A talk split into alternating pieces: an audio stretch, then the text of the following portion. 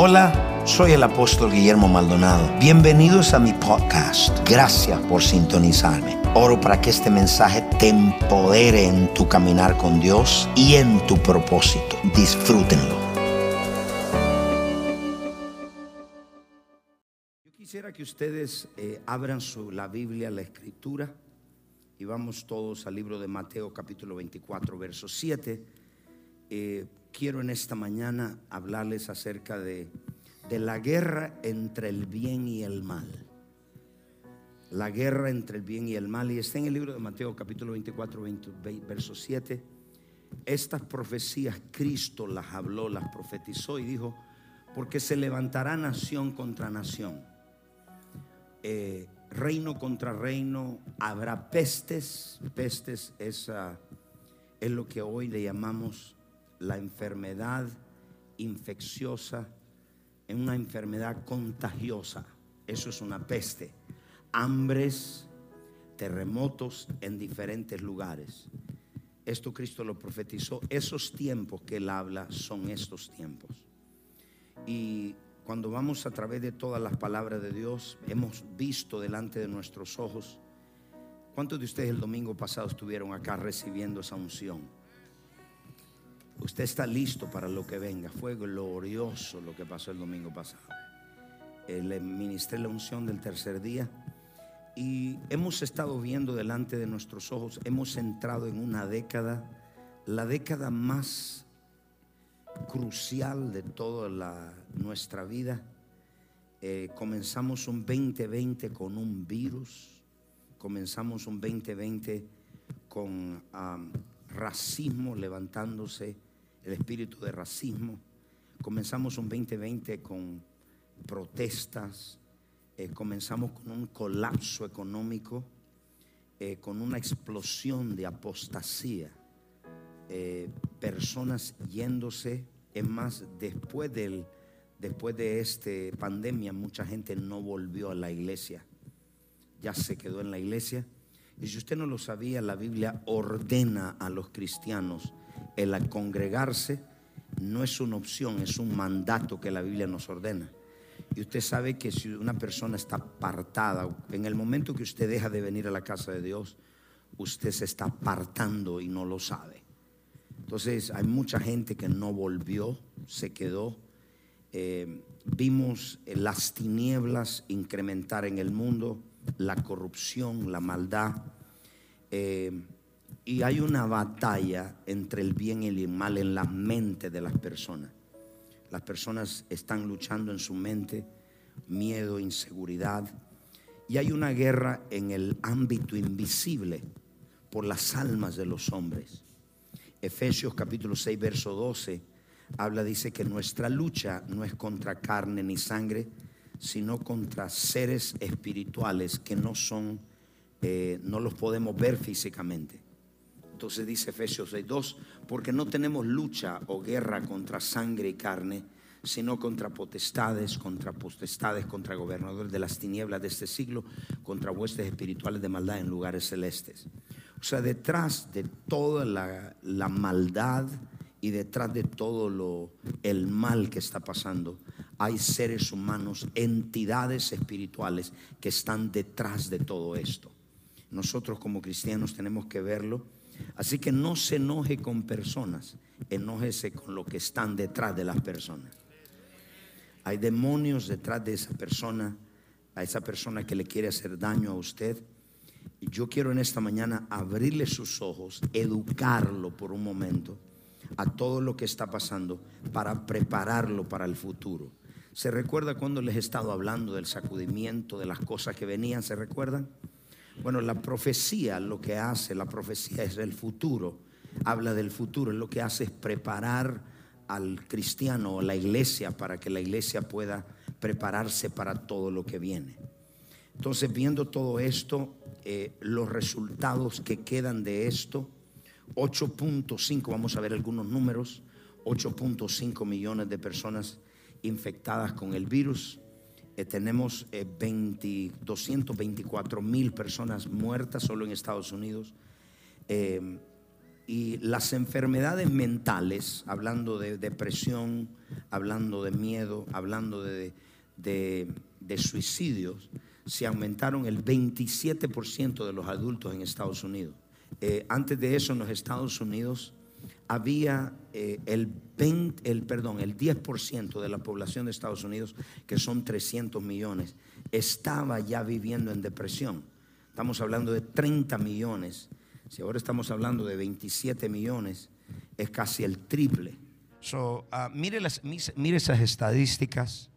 Estamos hablando de casi 90 millones de americanos, los cuales están en depresión ahora mismo enfermedades mentales. Y esto resurgido después del, encierro. Entonces, eh, en todo esto, estamos, lo que estamos viendo es un, es un choque entre el bien y el mal. Las personas que no son espirituales no pueden ver estas cosas, no ven qué es lo que está pasando y por qué está pasando simplemente le dicen, bueno, el encierro, lo que no saben en todo esto, todo lo que está pasando. Y esto es lo que el Señor me habló. El Señor me dijo, esto es una guerra entre, entre el bien y el mal.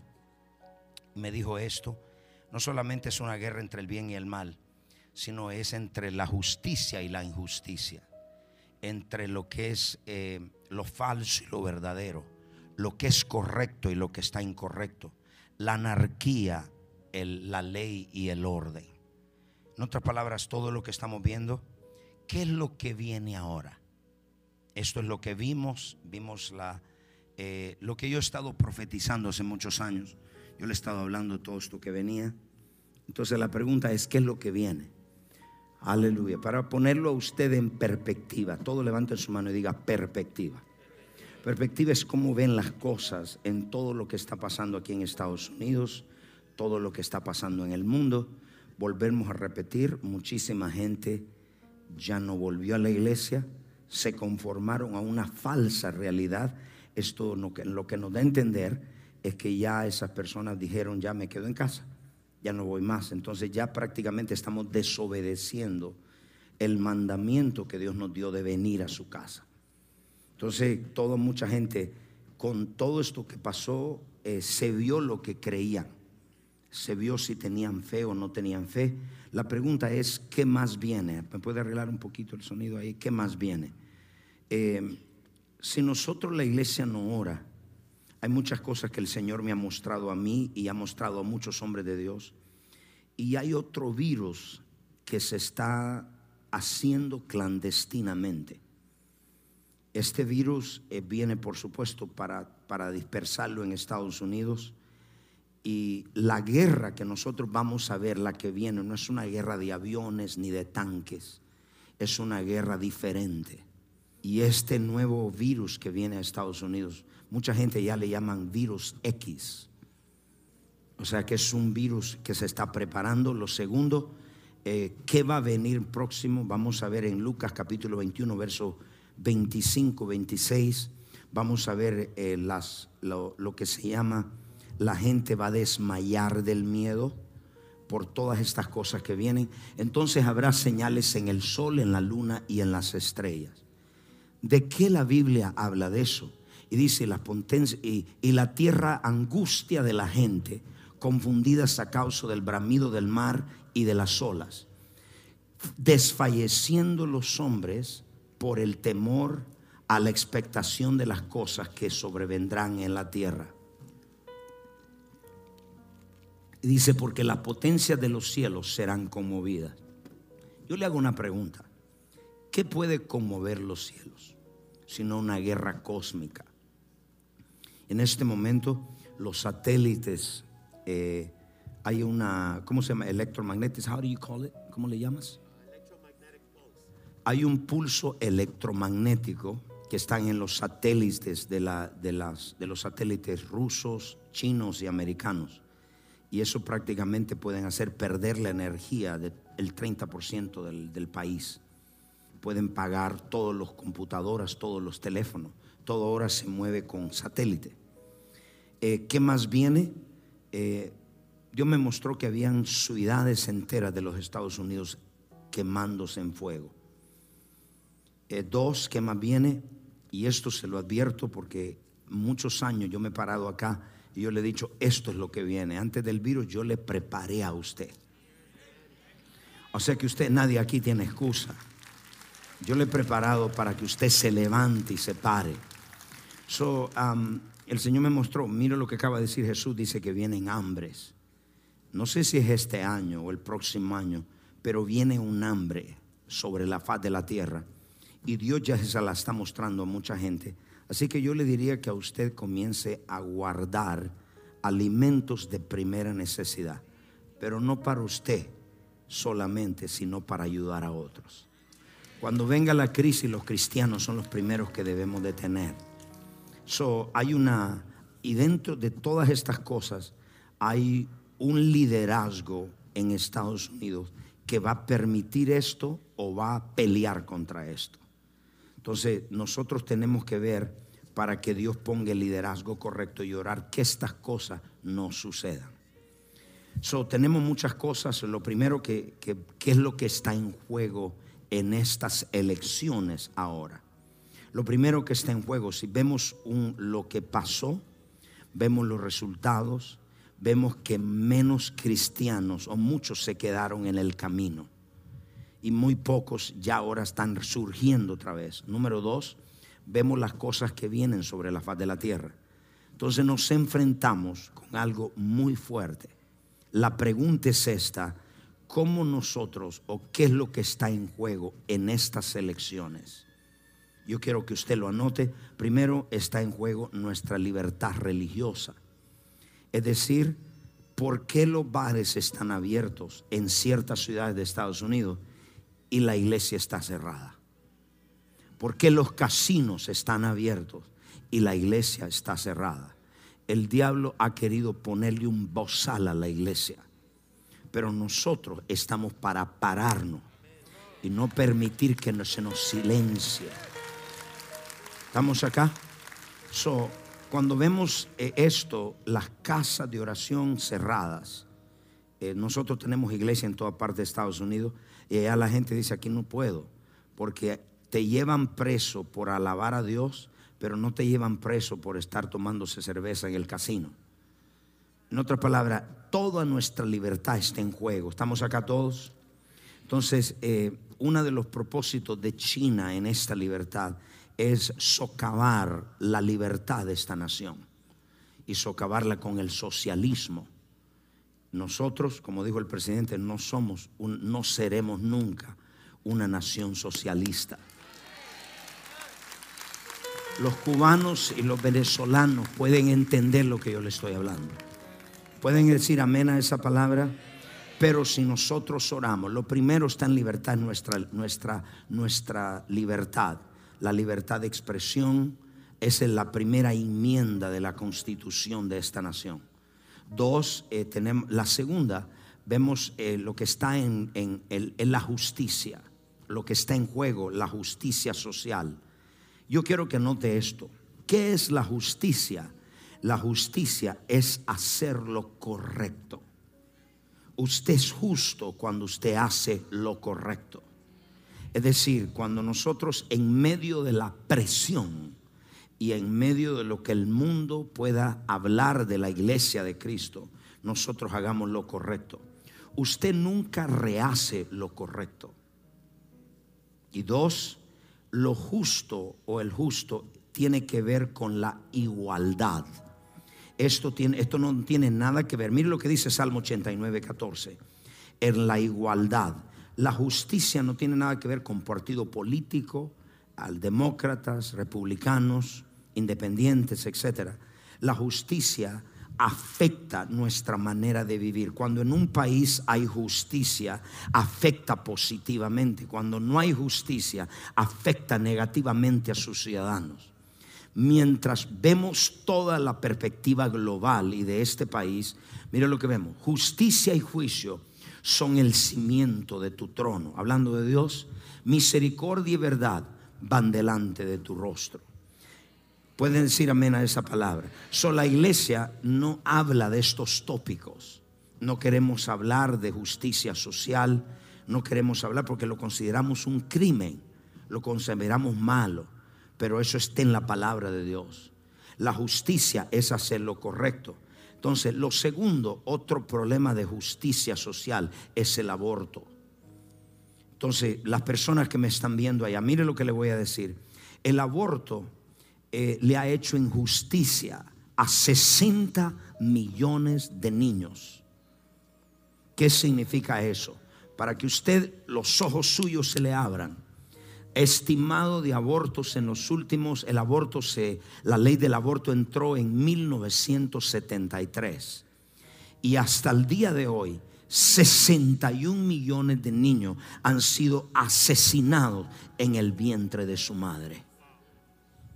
¿Cuándo la iglesia, hasta cuándo la iglesia estará en silencio? Hay justicia social y viene el aborto. Y escúcheme esto. el aborto es pecado y es un asesinato.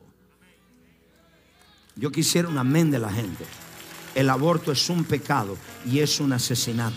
¿Por qué es pecado y por qué es un asesinato el aborto? Salmo 139, verso 13 al 14. Anote lo que le voy a decir. Can you close that door please to the left?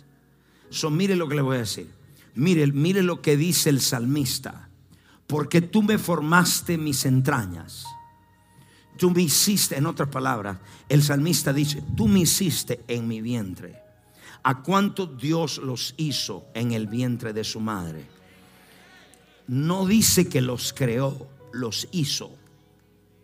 Porque hay una diferencia entre crear y hacer. Hay una diferencia entre formar y crear. Y dice, tú me hiciste o me formaste en el vientre de mis entrañas y me hiciste en el vientre de mi madre. Y dice, verso 14, te alabaré porque formidables y maravillosas son tus obras. Estoy maravillado, mi alma lo sabe muy bien.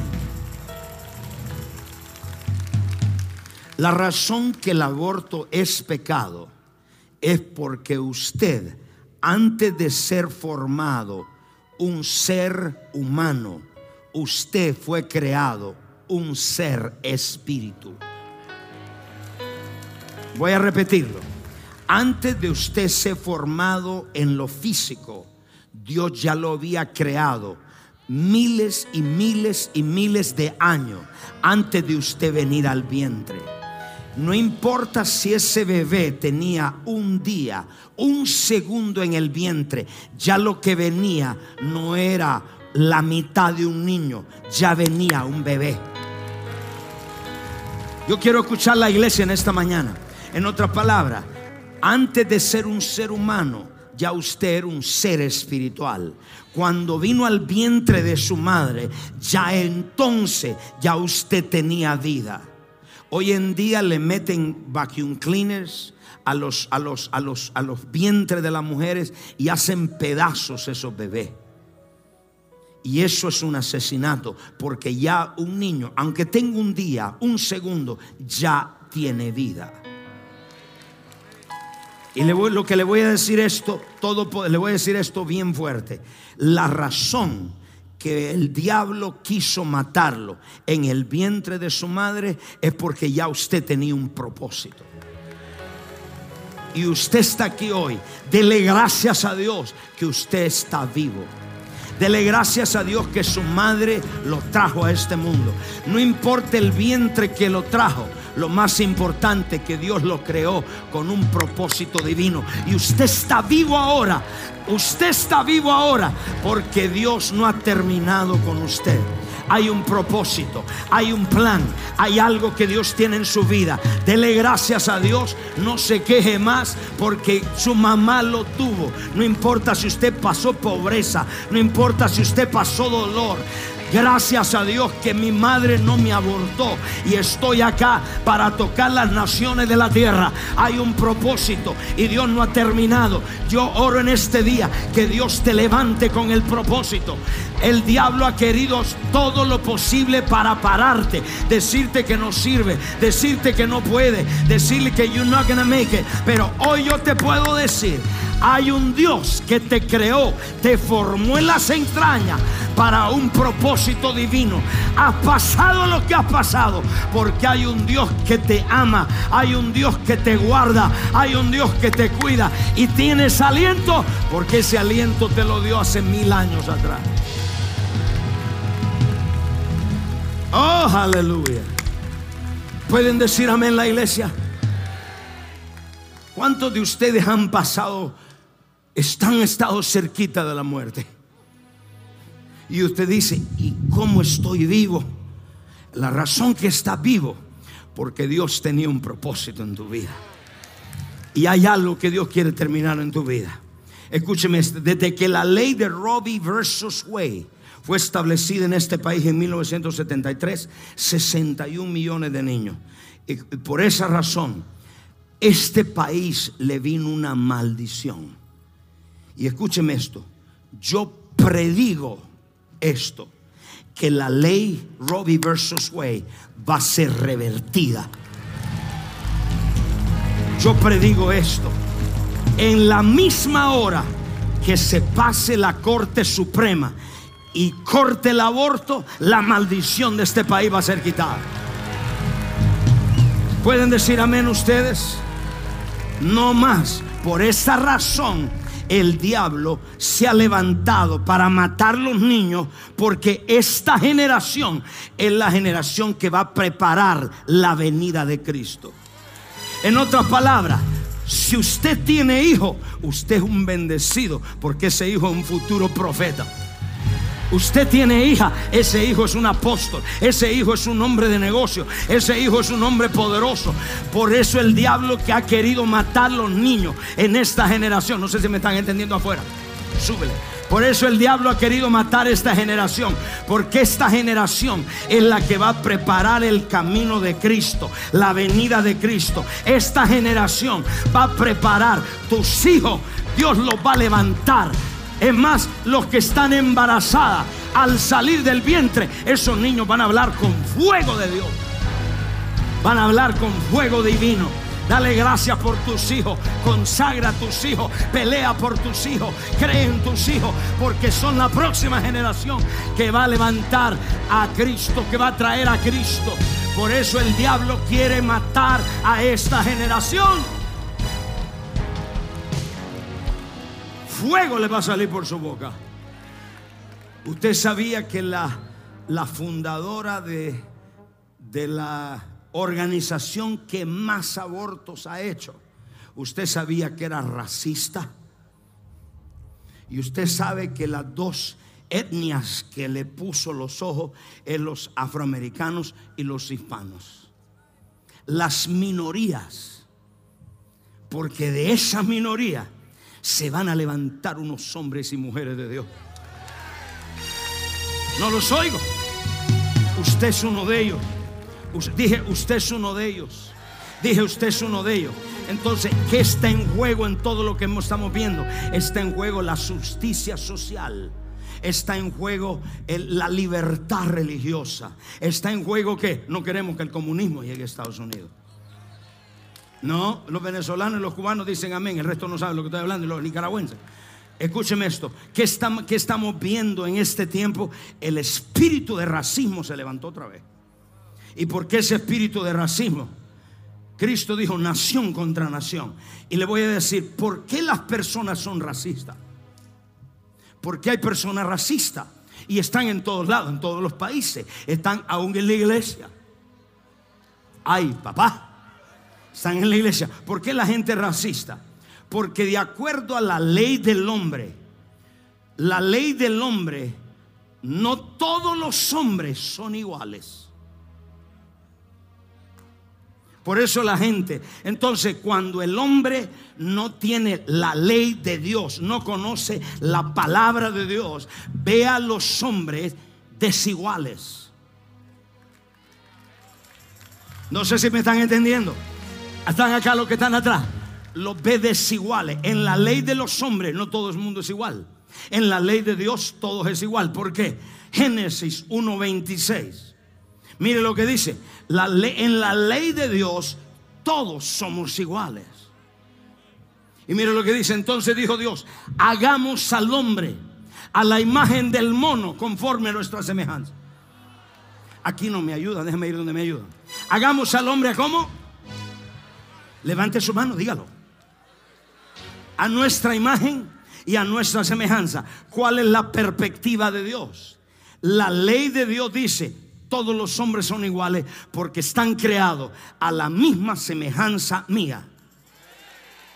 En otras palabras, si el diablo te ha dicho que tú eres menos, que tú no sirves, que tú no puedes, yo quiero decirte que en tu pena corre la sangre de Dios.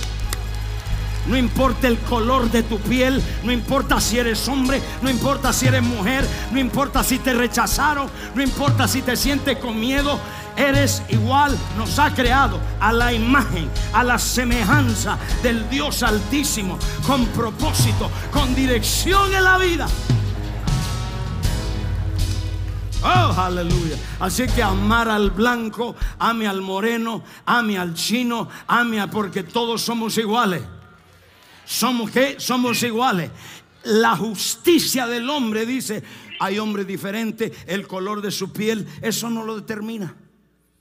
No determina quién eres en Dios, el color de tu piel, no lo determina tu, tu sexo, no lo determina lo de Dios dijo, se parecen a mí. Dile que este lado, te pareces a Dios. Eso que vemos, la libertad, la justicia social. Escúcheme esto, valores morales. Valores morales. ¿Qué es la moral? La moral es el código de conducta y ética de una persona. ¿Cuál es la, la ética, la moral de una persona? es lo que lo separa de otra persona. Mi manera de vivir me separa de otro. Su manera de vivir lo separa. ¿Cómo es su moral? ¿Cómo es su conducta? ¿Cuál es su ética? Y hemos perdido los valores morales en la iglesia y estamos a punto de perder más en esta elección. La corrupción moral ha venido a la sociedad, se ha infiltrado en todos los lugares de la sociedad y esa corrupción es una perversión, es una descomposición de la es la deshonestidad, es estar podrido por dentro. Y la raíz de esa moralidad corrupta en la tierra y en los hombres, la raíz son tres cosas. ¿Por qué tanta corrupción? Usted sabía que en, la, en el último eh, censo del Banco Mundial, estos son los números que dieron. La corrupción en el mundo, el Foro Económico Mundial, 2.5 trillones, no billones, trillones. Me lo cambiaron allá. Es trillones, eso es el 5% del Producto Interno Bruto del mundo. Todo es en corrupción, gente comprando, políticos, pastores comprometiendo la verdad. Yo estoy en la guerra que estoy hoy por no comprometer la verdad. Yo quisiera que los hijos me ayuden con esto. La moralidad se fue, no existe. Y nosotros ahora, ¿cómo podemos corregir al presidente? ¿Cómo podemos corregir a otro si no hay moralidad en nosotros? No hay una conducta de hacer lo correcto. Estamos acá en la iglesia. ¿Cuál es la raíz de la corrupción? La descomposición de los hombres. El carácter. Uno, escúcheme esto. El amor a sí mismo más que a Dios. Dos, el amor al dinero más que a Dios. Y tres, el amor a los placeres más que a Dios. Voy a repetir, la raíz de la corrupción moral, una persona cuando tiene una eh, demasiado excesivo amor por sí mismo, por los placeres y escuche, y por el dinero. La Biblia dice, el dinero no es malo. Lo que es malo es el amor al dinero, es la raíz de todos los malos. Voy a repetir, el dinero no es malo. Dios nos da el dinero para disfrutarlo. Y Dios quiere darnos mucho. Pero el amor por encima de ti mismo, por encima del dinero, por encima de los placeres, hay un Dios que te salvó, hay un Dios que te liberó, hay un Dios que murió en la cruz, hay un Dios que te ama y espera que le des el primer lugar en tu vida. ¿Estamos acá en la iglesia? Dije, estamos acá. La pregunta es, ¿por qué nos vamos a parar? En esta selección está en juego todo, libertad, está en juego la justicia social, los valores morales. La pregunta es, ¿nos vamos a parar? Hay una guerra entre el bien y el mal. Y alguien dice, ¿es la persona? No, es un demonio detrás. La pregunta es, ¿nos vamos a parar por el matrimonio entre un hombre y una mujer? Vamos, vamos a parar por la santidad matrimonial. ¿Qué significa? Dios hizo al hombre y a la mujer para que formen el matrimonio. La pregunta es, eso está en la Biblia, no se enoje conmigo. Dios dijo, no, yo creía a Esteban y a, y a Aram, no, dijo Adán y a Eva, no a Adán ni a Esteban. El pueblo no me ayuda.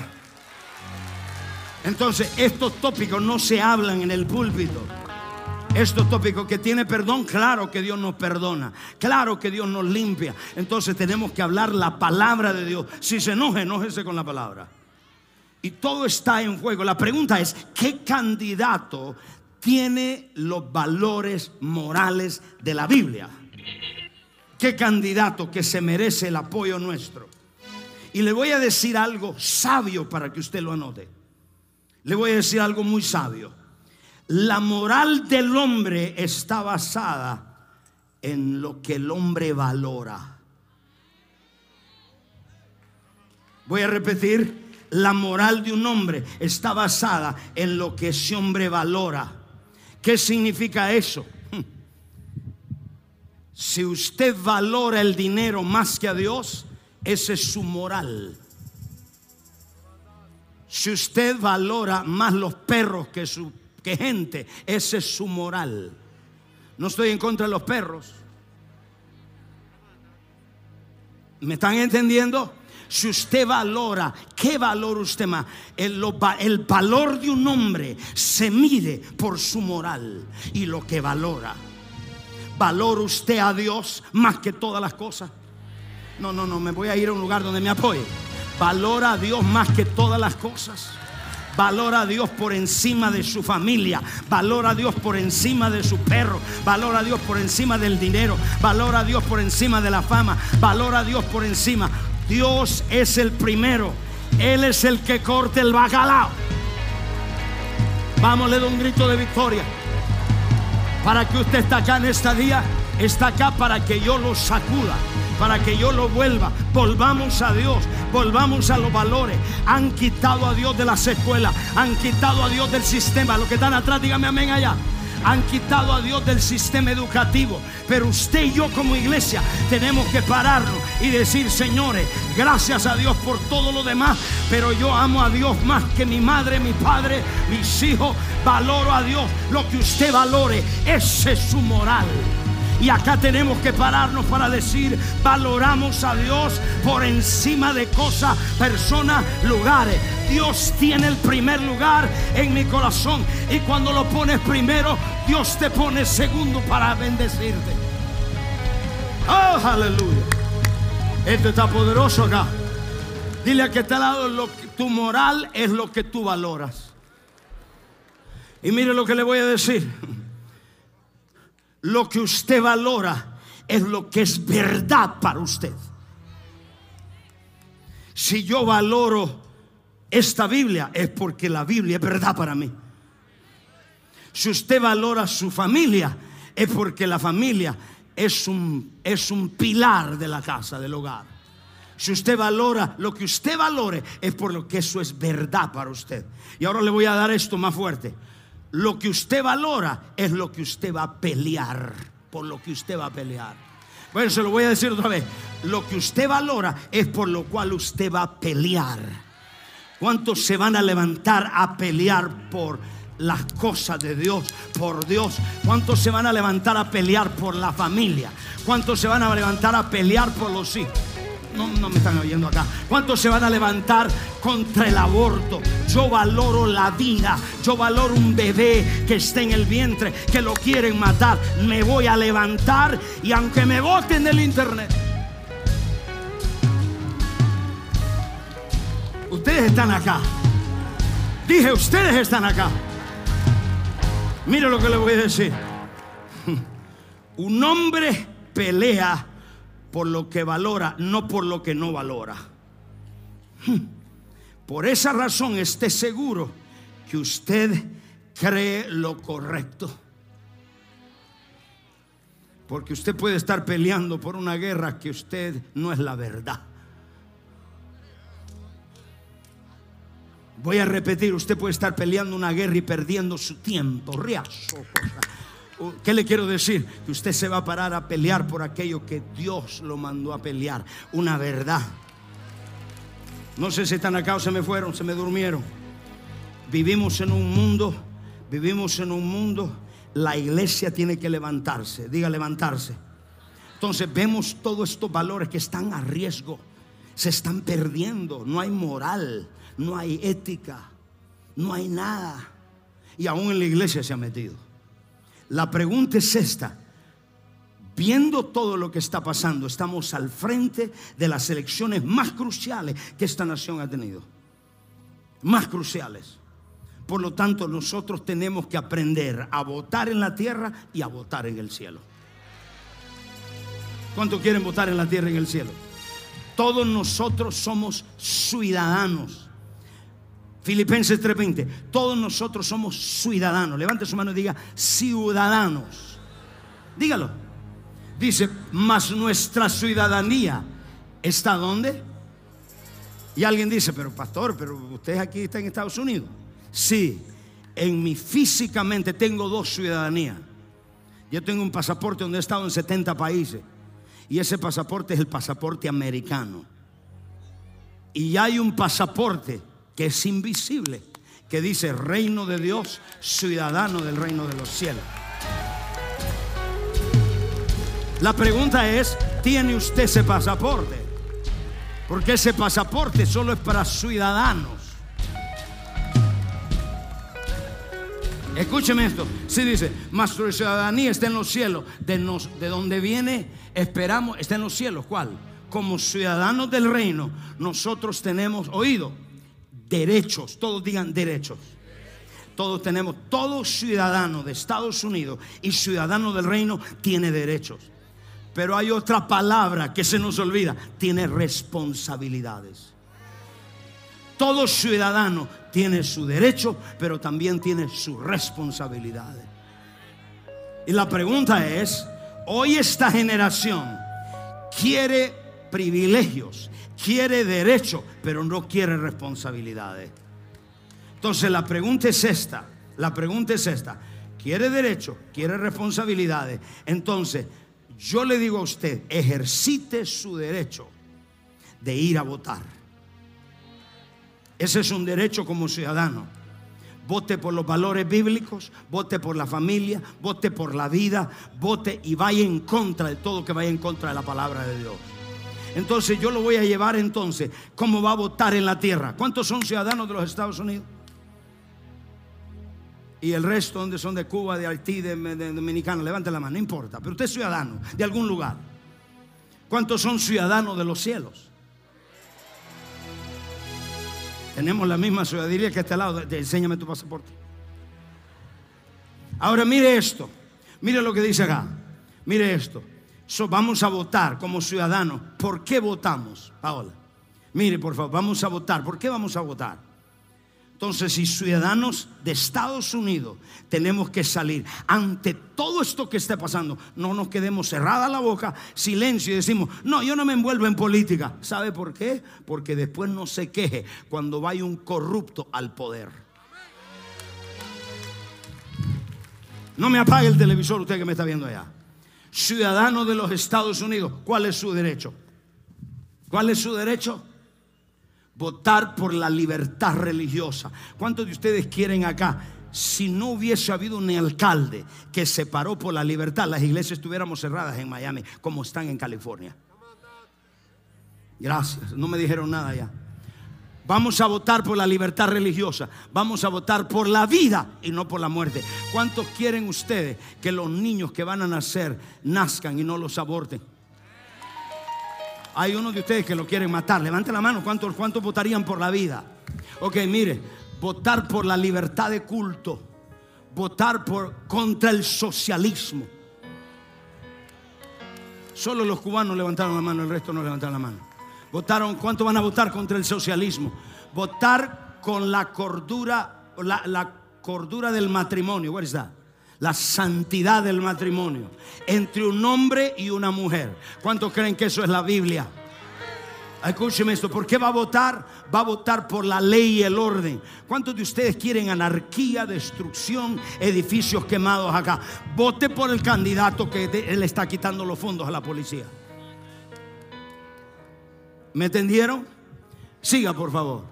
Vote por, vote por Israel. Este presidente es el único y este récord público es el único que movió la embajada de los Estados Unidos a Jerusalén. Escuche esto, votemos por los valores morales. Tiene que volver la moralidad, la familia, la iglesia. Votemos, ¿por qué más? Por la segunda enmienda. ¿Cuál es la segunda enmienda? Cargar armas. Apóstol, pero somos cristianos, eh, no podemos llevar armas. Dígaselo a Pedro. Déjenme ir donde me ayudan. Aquí no me están ayudando nada. Dígaselo a Pedro. Iban a agarrar a Jesús y Pedro sacó la espada. Significa que el hombre estaba armado. Cristo con 12 discípulos y sacó la espada y le cortó la, la oreja a uno. Así que yo le digo, los tiempos que vienen en este país son difíciles. Vaya a sacar su... Y alguien dice, pero Dios me protege. Claro, pero también la constitución como ciudadano. Si, si un ángel se me durmió, ahí voy a tener el baby. ¿Cómo le llamas tú? A Margarita, ahí voy a tener a Margarita. Ahora no estoy diciendo que vaya a matar gente. Pero eso es bíblico, eso es Biblia. Cristianos tienen que despertarse. No, no, apóstol, pero usted sabe, usted tiene derecho a defenderse. ¿Por qué cree que la gente no viene acá? Porque ahí venían un montón de individuos, Lourdes, venían con pistolas, venían con cuchillos, pero ahí está toda mi seguridad. Y eso no juegan, tienen sus margaritas con ellos. ¿Y cómo me atacaron aquí, Lourdes? Y ese pastor, y que tiene 80 mil guardaespaldas, y acá 47, no me importa lo que diga. Esa es la enmienda de los Estados Unidos, el derecho a cargar alma. Yo no cargo, pero hay, hay, hay guarura de eso. Cuidado sea uno que quiera hacer algo aquí porque le van a dar un cojotazo por la cabeza. Yo me recuerdo, estaba predicando en, Maracaibo, Venezuela, hace, hace 20, 20 años. Estaba predicando, ¿dónde están los maracuchos acá? Estaba predicando en Venezuela. Y cuando vino, yo estoy parado. En ese tiempo yo no tenía nadie, caminaba yo solito, predicando el Evangelio en el mundo. Y viene este individuo así de alto, así como Carlos Zambrano el baseball player, el, jugador de como Carlito, así altísimo. Y se me viene y se me lanza así a agarrarme de la nuca. Y, cuando antes de llegar allá, yo siento que la cabeza hace así. O sea, va así y hace, ja. Y pum, cayó. Y yo dije, uy, se cayó. A la hora se levantó. Y después que se levantó, le digo, ¿qué te pasa? Y dice, ¿cómo que me pasa? Y dice, y ese hombre de 13 pies de alto que usted tiene con una espada en la mano me dio en la cabeza. Más son los que están con usted que los que están en el mundo. ¡Oh, aleluya! Mayor es el que está en usted, mayor que la brujería, la hechicería, es la sangre de Cristo. Dios te guarda, hay ángeles que protegen tu casa, tu familia. Si tú eres un ciudadano, tienes derecho a seguridad, a protección, a liberación, a sanidad, a prosperidad. Ciudadano del reino, toma tu derecho. Y alguien dice, apóstol, ¿y qué era? un ángel de 13 pies de grande estaba detrás de mí y le dio un cocotazo en la cabeza. ¿Estamos acá en la iglesia? So, si nosotros, si nosotros votamos y oramos bote en la tierra por las cosas que le dije. Y la pregunta es, aquí termino, ¿cómo nosotros vencemos el mal? ¿Cómo nosotros, mire lo que dice Romanos 12, 18 al 21. Nosotros vencemos el mal con el bien. Usted, muchos de nosotros lo hemos tenido equivocado. Me hiciste mal, yo te hago mal. Me robaste, te robo. Hablaste más de mí, yo, te, yo hablo más de ti. Mire lo que dice. Si es posible, eso significa que no con todo el mundo. Pero si es posible, en cuanto dependa de vosotros, estad en paz con todos los hombres. Mm. Si es posible, porque mire que hay gente difícil. Qué difícil tener paz con ellos. Ahí usted le saca el Second Amendment, la pistola. Si es posible, verso 20, verso 19. mire lo que dice. No os venguéis vosotros mismos. ¿Cómo vencemos el mal? No se venguen vosotros mismos, amados míos, sino dejad lugar a la ira de Dios, porque escrito está, mía es la venganza, yo pagaré, dice el Señor. Los que están atrás no los oigo. ¿Qué significa eso, pueblo? Hay una diferencia, anote, entre justicia y venganza. Venganza es tomar en nuestras propias manos, en nuestro propio poder para lidiar con algo. ¿Alguien me hizo algo? Pues tomo venganza por mi propia mano. Mire lo que le voy a decir, pueblo, y agárrese su cinturón. Siempre hay consecuencias cuando una persona se venga. Porque vengarse es decirle a Dios, déjame a mí hacerlo. Oh, como decía apóstol. Y dice, hay consecuencias. En otra palabra, justicia es dejar que Dios haga lo correcto.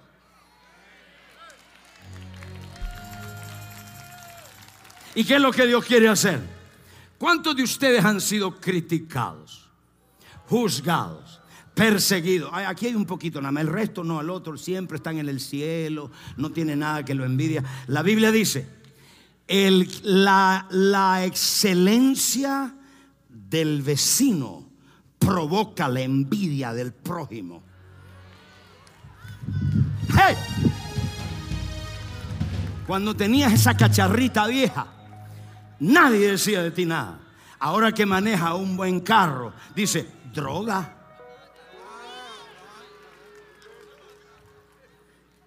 Ahora, ¿cómo te envidian? Te están celosos. Y le digo, ¿cuántos de ustedes han estado tentados a meterle cuatro piñazos? Cuidado, no se vengue.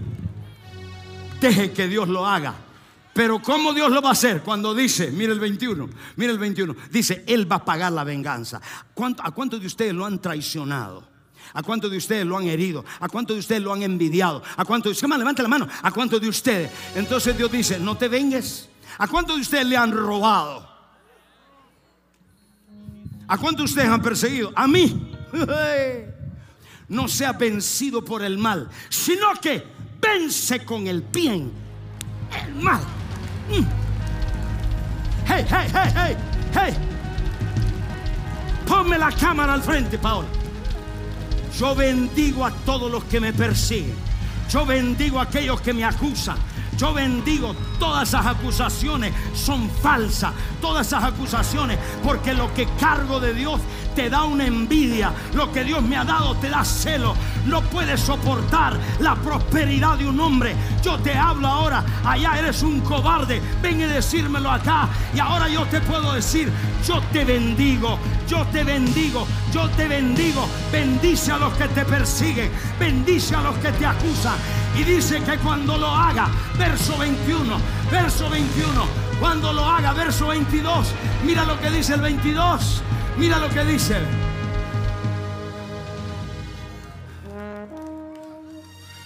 ¿Ah? 20, 20, I'm sorry, 20. Estoy, estoy conectado acá. Aleluya. ¿Cuántos de ustedes han sido juzgados, criticados? El apóstol tiene una casa de 7 millones. Profetiza que la quiero tener. El apóstol tiene y profetiza y profetiza. Diablo mentiroso, pero no me voy a vengar. Oh, estamos acá en la iglesia. ¿Qué dice allá? Dice, ¿cómo lo vas a vencer el mal? ¿Cuántos te han hecho mal? La gente te ha hecho mal. Mira que la gente es mala. Aquí parece que no le han hecho nada a ustedes. Venme ahora acá. Mire que la gente es mala, corrupta, sin vergüenza. Mire que la gente es mala, le roba, me miente. Y mire lo que le voy a decir, dice. Así que si tu enemigo, el que te acusa, el que te persigue, dice, tuviere hambre, dale de comer.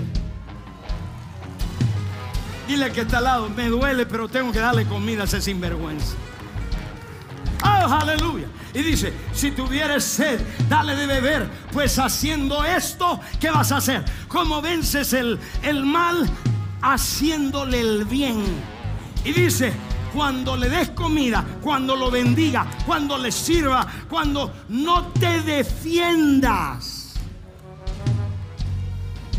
Yo no me voy a parar acá y voy a decir, oh, aquí quiero aclarar, porque tengo que estar todos los días aclarando. No porque tengo que aclarar. No, Lourdes, voy a aclarar. Si yo me defiendo, yo estoy diciendo que Dios no me defiende. Pero si yo, si yo no me defiendo, Dios me defiende. Y Dios te va a defender cuando.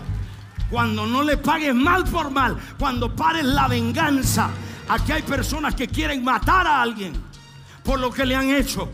Dijo Dios, si quiere comer, dale comer. Si quiere beber, dale beber. Y dice, haciendo esto, haciendo esto, ascuas de fuego amontonarás sobre su cabeza. En otras palabras, mientras tú le sirves, mientras tú lo bendigas al tipo eso, a la tipa esa, Dios dice, ya la cabeza le está agarrando fuego. Ya el juicio está cayendo. Pero no es mi mano, es la mano de Dios. Tenemos un Dios que nos defiende. Yo quiero pararme en ese púlpito y decir, mi Dios me defiende, mi Dios pelea por mí, mi Dios se levanta y hay un pueblo que está acá. Él es tu defensor, Él te guardará, te protegerá, peleará por ti. Pero bendice, sirve, ora a los que te persiguen. Dijo Jesús, estoy terminando. Dijo Jesús, hay de los hombres que todo lo que se hablen es bueno. ¿Qué significa eso? Si todo el mundo lo que habla de usted, bueno, usted no está haciendo una amenaza al reino de las tinieblas. Y termino con esto. ¿Qué hacemos para vencer el mal? Siga haciendo el bien. Apóstol, usted no me entiende. Ese tipo lo agarro por allá y lo despedazo. Vete allá, saca una ofrenda y dile, te bendigo, descarado. ¿Cuánto están? Parece que Dios le, está, le está hablando a alguien. Número dos. ¿Cómo hacemos? Mateo capítulo 16, verso 18, la Biblia amplificada. ¿Cómo votamos? Ya le dije cómo votar en la tierra. Ahora, ¿cómo vota usted en el cielo como iglesia? ¿Cómo votamos en el cielo como ciudadanos? Tenemos un derecho. La iglesia es la entidad espiritual legal de Dios en la tierra. La iglesia de Jesucristo, los cristianos, somos la entidad legal de Dios en la tierra. Usted escuchó que el Papa de Roma aprobó el matrimonio gay. ¿Usted lo escuchó? I'm sorry, pero eso va en contra de la palabra de Dios. Escúcheme esto. So, dice Mateo capítulo 6, verso 19. Ya veo algunos que diciendo, ya yo tenía listo un garrote para darle, pero ya, ya más, más bien voy a darle, voy a darle comida. Un día yo fui a la asociación de pastores. Yo no les he hecho nada. Todo lo que es que la gente de allá se vino para acá es porque allá lo están muertos de hambre, están secos y necesitan comida. Y alguien se fue de allá. Y ahí me hicieron el juicio. Y el que más hablaba, agarré una ofrenda. Y Dios me dijo, llévale una ofrenda. Y dije, Señor, pero ese es un descarado. Pero el Señor me dijo, dale una ofrenda. Fui a la asociación de pastores y le di una ofrenda. De mi dinero le di una ofrenda. Y quedó pálido. Porque dijo, este me va a entrar a piñazo. Qué lindo es no vengarse.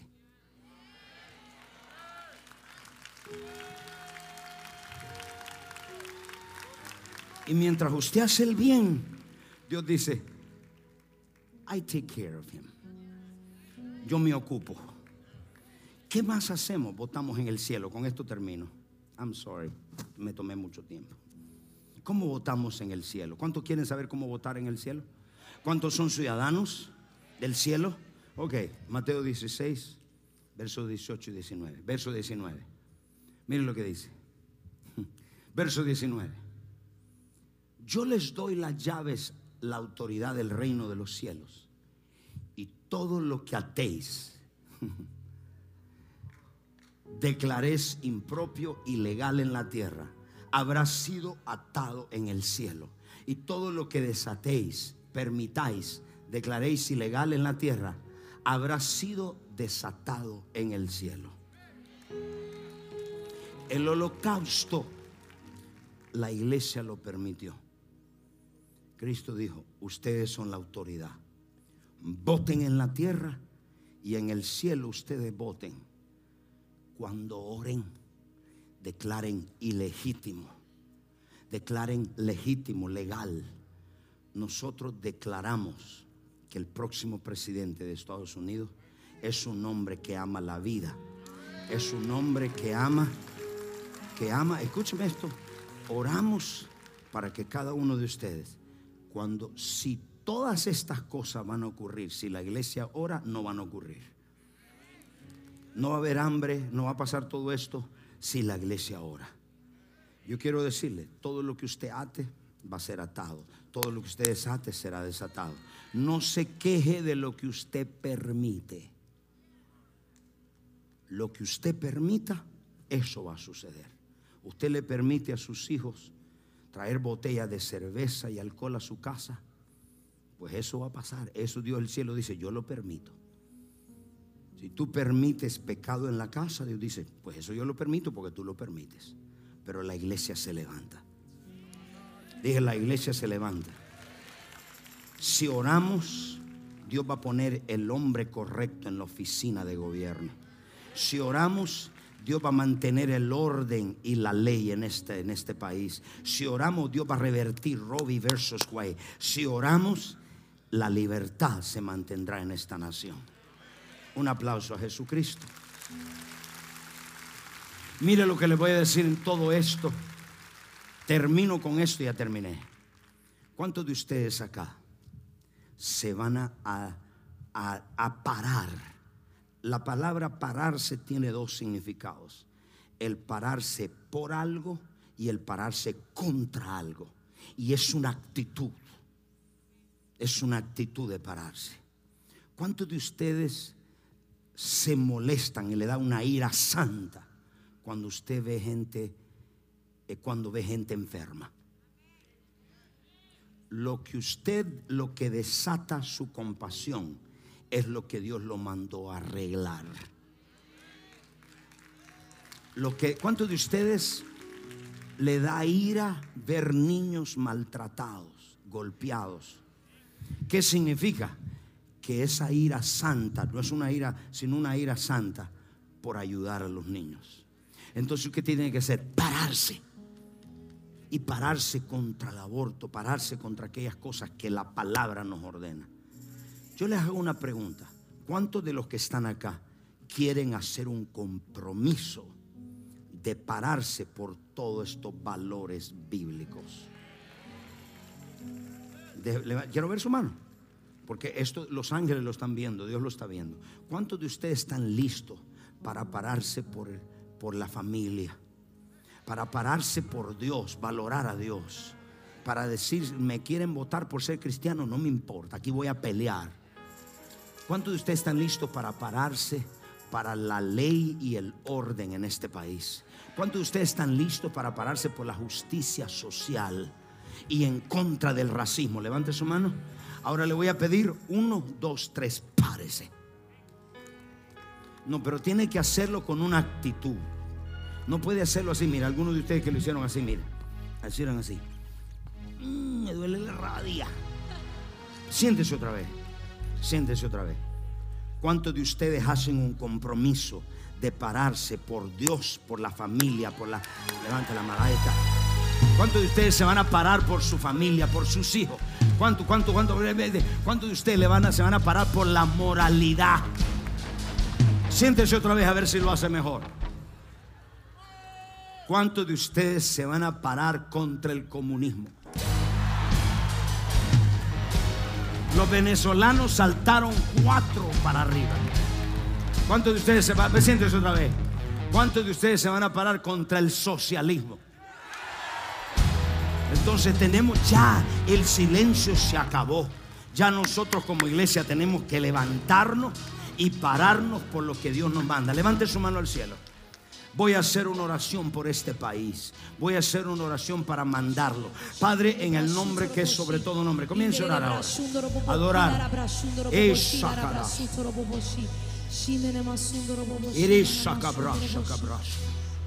Padre, en el nombre de Jesucristo. Nombre que es sobre todo nombre. Te doy gracias por todos aquellos que nos están viendo. Padre, en todos los Estados Unidos de habla hispana todos los que nos ven en televisión, ahora mismo envío esta palabra. Presento a los Estados Unidos de América. Presento a esta nación. Ayúdeme a orar, por favor. Presento a esta nación, Padre. Aquellos valores que están a punto de perderse, la libertad, el segundo mandamiento de la constitución, los valores morales, a Dios, la Biblia, la familia. Padre, que el diablo está peleando para destruir esta generación con droga. En el nombre de Jesucristo, presento esta nación. Dice tu palabra, todo lo que ates en la tierra será atado en los cielos. Quiero que comience a atar usted. Quiero que comience a atar y prohibir cosas en la familia de ustedes. Prohibir cosas malas que el diablo ha venido contra usted. Diga en el nombre de Jesús, ato todo poder del diablo, ato toda circunstancia, ato todo ataque contra mi casa, mis hijos, mi familia. Ate, ate, ate, ate. Ate significa prohibir, ate, ate. Diga ato. Esa es su libertad. Usted tiene la autoridad en la tierra. Los que están atrás, levanten su mano. Padre, en el nombre de Jesucristo. Ahora mismo lo que atemos en la tierra será atado en los cielos. Atamos, Señor, el aborto. Prohibimos el aborto. Declaramos que Robbie versus Way será revertido. Oramos en este día que la libertad sobre este país permanece. Este país no será socialista, será un país capitalista, será un país, Padre, donde haya libertad de expresión, haya libertad de, adoración, haya libertad de culto. Padre, oro por este país, por los Estados Unidos de América. Lleva a tu pueblo a votar correctamente, a votar por la justicia, a votar, Señor, por la justicia, a votar en contra del racismo. Padre, en el nombre de Jesucristo, oro ahora mismo desato cielos abiertos. Abre los ojos a este pueblo. Abre los ojos a este pueblo. Para que este pueblo vote en la tierra y vote en los cielos. Los derechos ciudadanos. Padre, ahora mismo pon la persona correcta en el poder de esta nación. Pon la persona correcta, el hombre correcto, que cree en tus valores, que cree en la vida, que cree en Israel. Padre, ahora mismo oro por el presidente, oro por aquellos que están corriendo para presidente, oro por los gobernadores, oro por los alcaldes, oro Padre para que tú levantes y pongas hombres y mujeres justos hombres y mujeres justos, hombres y mujeres que hacen lo recto, hombres con moralidad, hombres que son morales. Quita hombres corruptos. Padre, declaro ilegal que hombres corruptos lleguen al poder. Remuévelos del poder. Ahora la, la iglesia ahora no la escuchará. Vamos, escúchelo orar, Padre, ahora mismo En el nombre de Jesús, como iglesia nos levantamos en tu poder. Nos levantamos los que nos ven en otras naciones. Comience a orar usted, atar y a desatar. Es el momento. Cosas terribles vienen sobre la tierra porque Cristo viene pronto. Y ahora mismo, usted en su casa comience a decir, bendigo a los que me hicieron daño. Bendigo, comience a orar aquellos que me hicieron daño, aquellos que me robaron, yo los perdono, yo los suelto, yo los dejo ir ahora. Y Padre, los bendigo. Ore por los que los maldicen, oro por los que hablan mal, los bendigo ahora mismo. Oro aquellos por los que me acusan, yo los bendigo en este día. No me vengo, lo dejo a la justicia divina. Padre, muchas gracias. Bendice a los Estados Unidos de América. Bendice a esta nación que nos abrió las puertas. Levante la mano la iglesia. Toda la iglesia levante la mano. Padre, muchas gracias. Dele gracias por esta nación. Dele gracias por este país. Los que están en la casa, los que están en los hogares. No se desconecte. No se desconecte ahora mismo, Padre. Gracias. Gracias, bendice a todo ese pueblo. Bendice a los que nos ven. En el nombre de Jesucristo. Yo desato, desato que hombres y mujeres que van a ir al poder son justos, son santos. Así lo declaro. En el nombre de Jesús. Amén. Y amén. Dele un grito de victoria. Oh. Aleluya. Tenemos unos testimonios, Pastor Carlos. Cuéntenos. Sí, Pastor Alejandro, ella es Ketia, ella tiene un testimonio de, eh, financiero, eh, lo que Dios ha hecho con ella, con su vida, no solamente financiero, sino de salvación. Eh, Dios se ha manifestado, ha sido poderoso y quiero dejar que ella nos cuente el testimonio. Por favor. Bendiciones. Eh, yo vine a esta casa en el 2017. Vine con mis dos hijas después de haberme separado de una relación muy disfuncional. En el 2018 el Señor me dio un carro que yo había visto en medio de una oración y me fue confirmado por mi anciano en un discipulado. Meses después yo saqué el carro y tres semanas después de haber tenido el carro tuve un accidente. Pero esa mañana, a las 6 de la mañana, yo salí temprano y, le, y oré por mi carro, dándole siete vueltas al carro, ungiéndolo con aceite, porque yo mi corazón creía que debía hacerlo, ¿no? Y ese mismo día, a las 8 de la mañana, en el Turnpike, yo tuve un accidente. El carro fue pérdida total. Eh, yo no sufrí daños eh, graves en decir que no se me rompió un hueso, no fui al hospital porque no me sentía nada en ese momento. Y luego de un año y medio recibí la compensación por ese accidente de 55 mil dólares. Ahí pueden ver el carro. Pérdida total, pero el Espíritu de Dios alertó su corazón. Amén. Y un año y medio después, Él saca la cara por usted y sus Amén. dos hijas. Nuestro Dios es bueno. Dele un aplauso al Señor. ¿Qué más, Ketia? Luego de ese accidente, yo pasé mucho, muchas cosas durante ese tiempo. El primer año en esta casa, durante ese tiempo esperando. A veces no tenía ni que ofrendar. Muchas veces pactaba y luego cuando salía un bill de la cuenta, el banco estaba sobregirado y decía, ¿y ahora qué hago? Un día fui a cambiar una alcancía que tenía mi niña en el closet. No teníamos dinero para cubrir lo que el, sobregiro que tenía en la cuenta de banco y no quería decirle a mi pequeña para que ella no le dijera a su papá y no me empezara a criticar de que yo lo daba todo en la iglesia. Pero yo confiaba que el Señor me iba a dar mi rompimiento un día. Eh, y yo pactaba, pacté por la casa de oración. Cada vez que hacían un llamado de que para creer y yo daba lo que tenía y nunca dejé de darle al Señor. Y yo le doy gracias por haberme traído a esta casa, porque aquí me restauró de la falta de perdón, de resentimiento, de muchas cosas. Este año yo recibí ese, ese- esa compensación durante la crisis. Eh, también en este año me casé. El Señor me dio mi esposo. Durante la crisis también.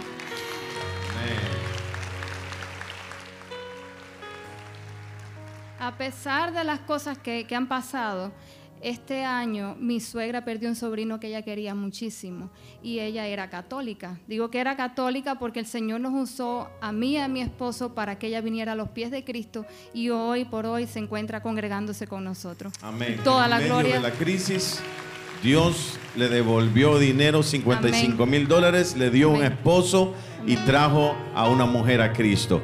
Dele un aplauso al Señor, por favor. Gracias, Ketia. Teacher John. Gracias, Pastor Alejandro. Tenemos aquí a Yuri, ella es líder de Casa de Paz. Y ella tiene un testimonio de cómo nuestros líderes de Casa de Paz, en medio de la pandemia, Dios los está usando para hacer milagros. Yuri, cuéntenos. Bueno, en la Casa de Paz, somos más de 30 personas, se conectó alguien que estaba en el hospital. La verdad nos dejó impactados y en shock porque no esperábamos que alguien en oxígeno estuviera en nuestra Casa de Paz. Bueno, cuando eh, empezamos a ministrar milagros, eh, ella tenía el oxígeno por debajo y apenas recibió a Jesús, el oxígeno se niveló, el médico quedó impactado, eh, salió del hospital, ella estaba embarazada, ¿verdad? Y era probabilidad de que le tenían que hacer una cesárea y con el poder de Dios oramos, tuvimos compasión, amor y el Señor la sanó y la liberó instantáneamente. Y lo más tremendo, pastor, ella, ella es nueva, ella no sabe nada de la visión y se dio cuenta que estábamos orando por los diezmos y las ofrendas. Ella dijo, yo quiero diezmar, yo quiero pactar. Y ella arrebató su milagro y llamó, eh, hizo su donación. Y nosotros quedamos, wow, ella arrebató su milagro. Todo desde el hospital. Sí, todo desde el hospital. ¿Sabe qué? Yo sé que hay gente que nos está viendo. Yo quiero que usted haga una oración rápida, concisa, pero poderosa. Como todas esas personas que se conectan al servicio hoy y que están en esa condición, tal vez peor, tal vez menos mal, pero que necesitan un milagro poderoso y que esa unción se desate ahora mismo sobre ellos. Nombre poderoso de Jesús. Hoy oramos, Señor, por el poder y autoridad que tú nos has dado, Señor, y la compasión, el amor que tuvo Cristo, ese mismo amor que venció, que liberó, Señor, al cautivo. Ahora mismo, Señor, lo enviamos a los hospitales, lo enviamos a las casas y todo aquel que está creyendo, hoy nos unimos y hecho está en el nombre de Jesús. Amén amén. Pastor Juan Carlos. Lo tenemos aquí, Alberto. Esto es un testimonio de finanzas. Él le va a contar rapidito. Él, él, él dice que en medio de toda esta crisis se quedó sin trabajo. Y entonces él, papá, con tres niños, su esposa. Pero en medio de todo esto él empezó a orar. Se puso de acuerdo con su mentor. Y estando en uno de los servicios, el Señor le dice, quiero que siembres una semilla de mil dólares sin trabajo. Y el hombre obedeció y le llamaron de un trabajo hasta mejor. Cuéntanos, Ahora mismo. Alberto. Muchas gracias, Pastor Alejandro. Un placer. Gracias a todos por este momento que puedo eh, compartir mi testimonio. Eh, sí, estoy en esta casa por varios años ya y tengo muchos testimonios, pero primera vez que yo vengo físicamente a darlo con, con mi corazón y sentí desde, desde adentro que necesito hablar esto porque sé que mucha gente está pasando por situaciones financieras y, y la verdad que eh, perdí mi trabajo, fui laid off en febrero cuando empezó lo de la pandemia eh, y bueno, estaba creyendo que Dios eh, me iba a, encontrar un mejor trabajo, que no me iba a quedar sin finanzas para proveer a mi familia. Eh, me quedé varios meses buscando trabajo y nada, este, fue difícil este, con toda la situación, especialmente con, con mi familia. Eh, en realidad le doy muchas gracias a Dios porque oré con mi mentor y él, nos ponimos de acuerdo. Vine a la iglesia cuando empezó a abrir en fe, porque también eso fue un paso de fe, venir físicamente a la iglesia con, con toda la situación, ¿verdad? Y bueno, yo vine un día y sentí del, del Espíritu Santo que me habló. Eh, tú siempre puedes dar tu diezmo, tu ofrenda, pero quiero que dé más esta vez. Que cree por más, cree por un, un trabajo que Dios te puede dar. Y yo dije, ok. Y me dijo específicamente que diera mil dólares. Eh, no es que tenía mucho dinero en este momento, pero lo tenía en mi cuenta de ahorro. Y bueno, yo decidí creerle al Señor y di esa ofrenda con fe, creyendo. Eh, a los días... eh, Después recibí un correo electrónico de una compañía de seguro que me quería contratar permanente con beneficio todo pago. Eh, y nada, estoy feliz porque mi, mi mentor oró por mí. Me eh, conseguí el trabajo, excelente trabajo, estable, un lugar bueno. Y estoy ahí ahora mismo y le doy gracias a Dios porque me siento feliz que Dios eh, proveyó y sigue proveyendo para mi familia. Amén. Cuando usted recibe un rema de Dios, lo que tenemos que hacer es actuar en obediencia total. Y el resultado es que Dios abre las ventanas de los cielos sobre nosotros. Profeta Ernesto, cuéntenos. Pastor Alejandro, le presento a Wilson, el pastor Wilson de Chile. Él nos visita eh, y tiene un testimonio poderoso de cómo Dios lo preservó a él, su ministerio, en medio de toda la pandemia. todos. eh, Hoy me encuentro con mi esposa desde Chile junto a cuatro hijos de la casa y quiero testificar que el día que papá nos soltó una palabra de que íbamos a ser preservados divinamente, nosotros llevamos en Chile seis meses sin poder congregarnos. Muchos templos han cerrado en Chile, muchos pastores han perdido sus congregaciones. Nosotros rentamos un, templo que es bastante caro en Chile, pero Dios nos ha provisto para poder pagarlo mensualmente.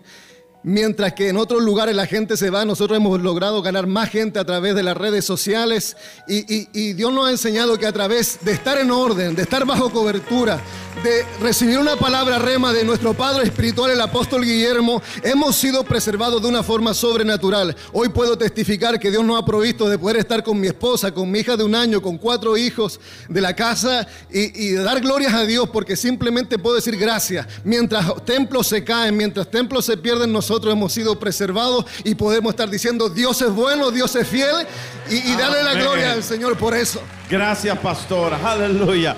Dios está haciendo cosas hermosas. So, cierre sus ojos porque aquí hay vidas que están luchando. Es más, aquí hay madres que pasaron un aborto y se sienten solas. Hay padres que están acá que obligaron a la mujer a abortar. Y usted sabe que lo que hizo fue un asesinato. Y pero hay perdón de Dios. No vamos a acusar a nadie. Nosotros no venimos aquí a acusar a nadie. Nosotros le hablamos la palabra y el que le caiga el guante que se lo plante.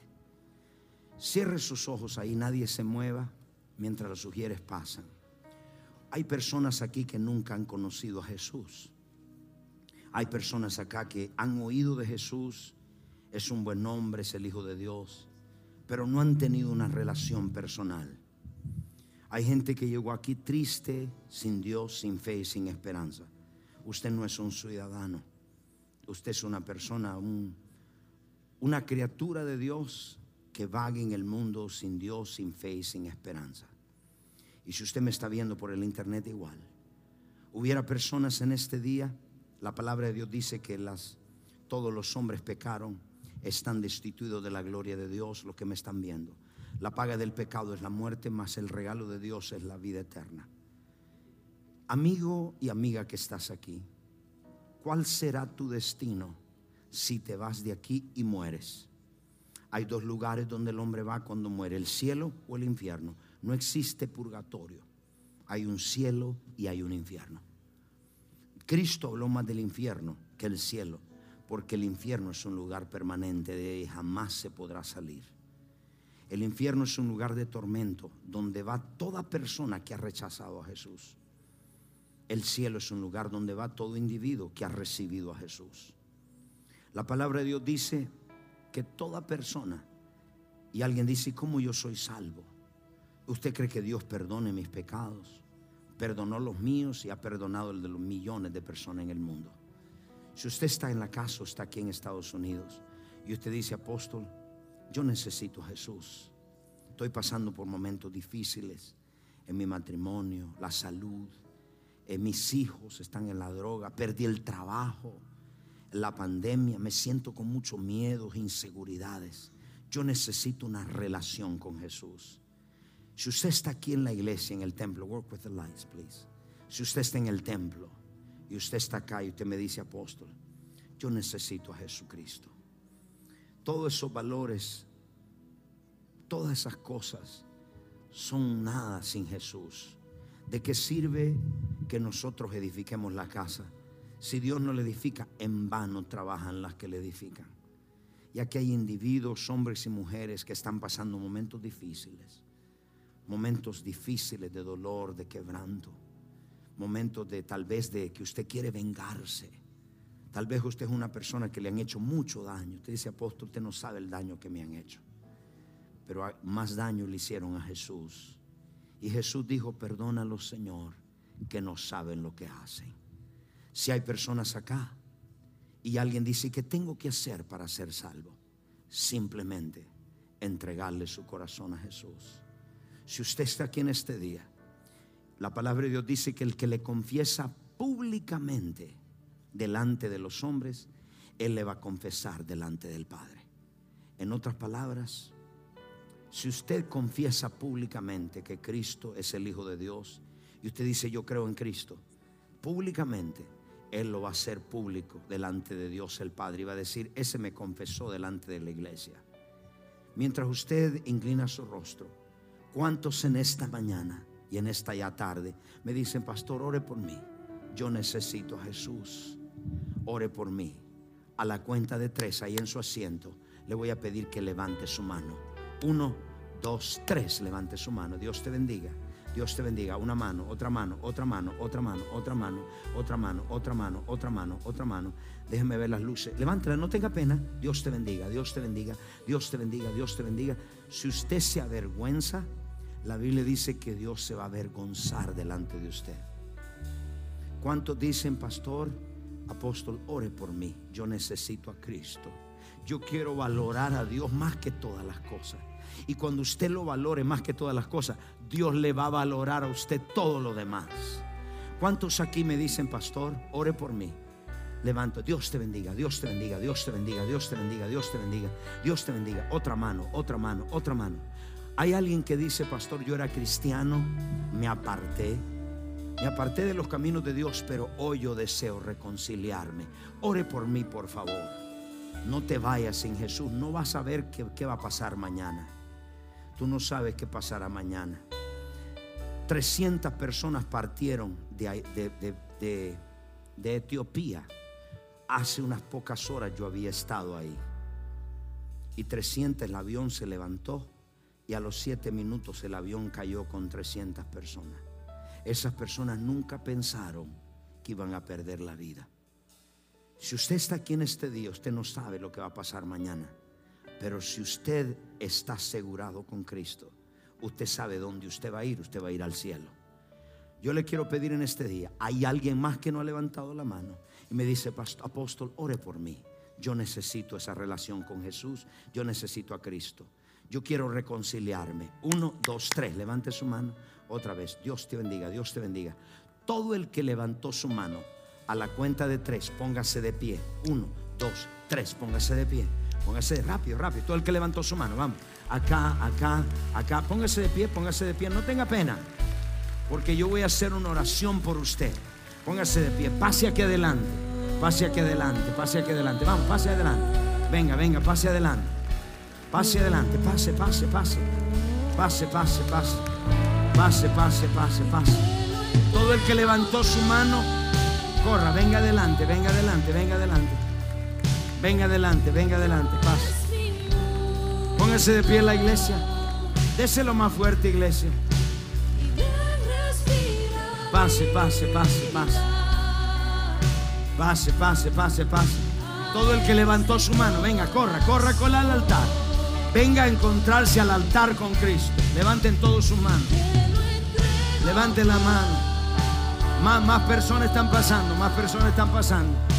Más personas están pasando, más personas están pasando. Más personas están pasando, más personas están pasando. Pase, pase. Levanten todos su mano y repitan esta oración conmigo. Todo el que levantó su mano, levante su mano y diga conmigo los que están en el internet.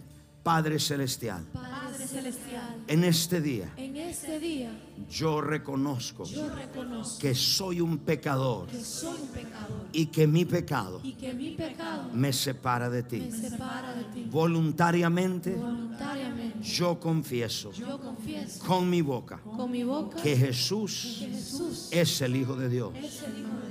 Yo creo Yo creo con todo mi corazón con todo mi corazón que Dios el Padre que Dios el Padre lo resucitó de los lo muertos. resucitó de los muertos. Jesucristo Jesucristo entra en mi corazón, entra en mi corazón, entra en mi vida, entra en mi vida, perdona mis pecados. perdona mis pecados, Limpio soy. limpio soy. Si yo muero, Si yo muero, al abrir mis ojos, al abrir mis ojos, estaré en tus brazos. estaré en tus brazos. Gracias Señor. Gracias, Señor. Amén. Amén. Y amén. Le doy un aplauso. Gracias por sintonizarnos. Si fuiste bendecido por este podcast, no olvides de suscribirte y compartirlo con tu amigo. Si necesitas oración, tenemos un equipo listo para orar por ti. Solo llama al número 305-382-3171. 305-382-3171. Si desea más contenido que te fortalezca tu fe, visita elreyjesus.tv. Te amo, Dios te bendiga.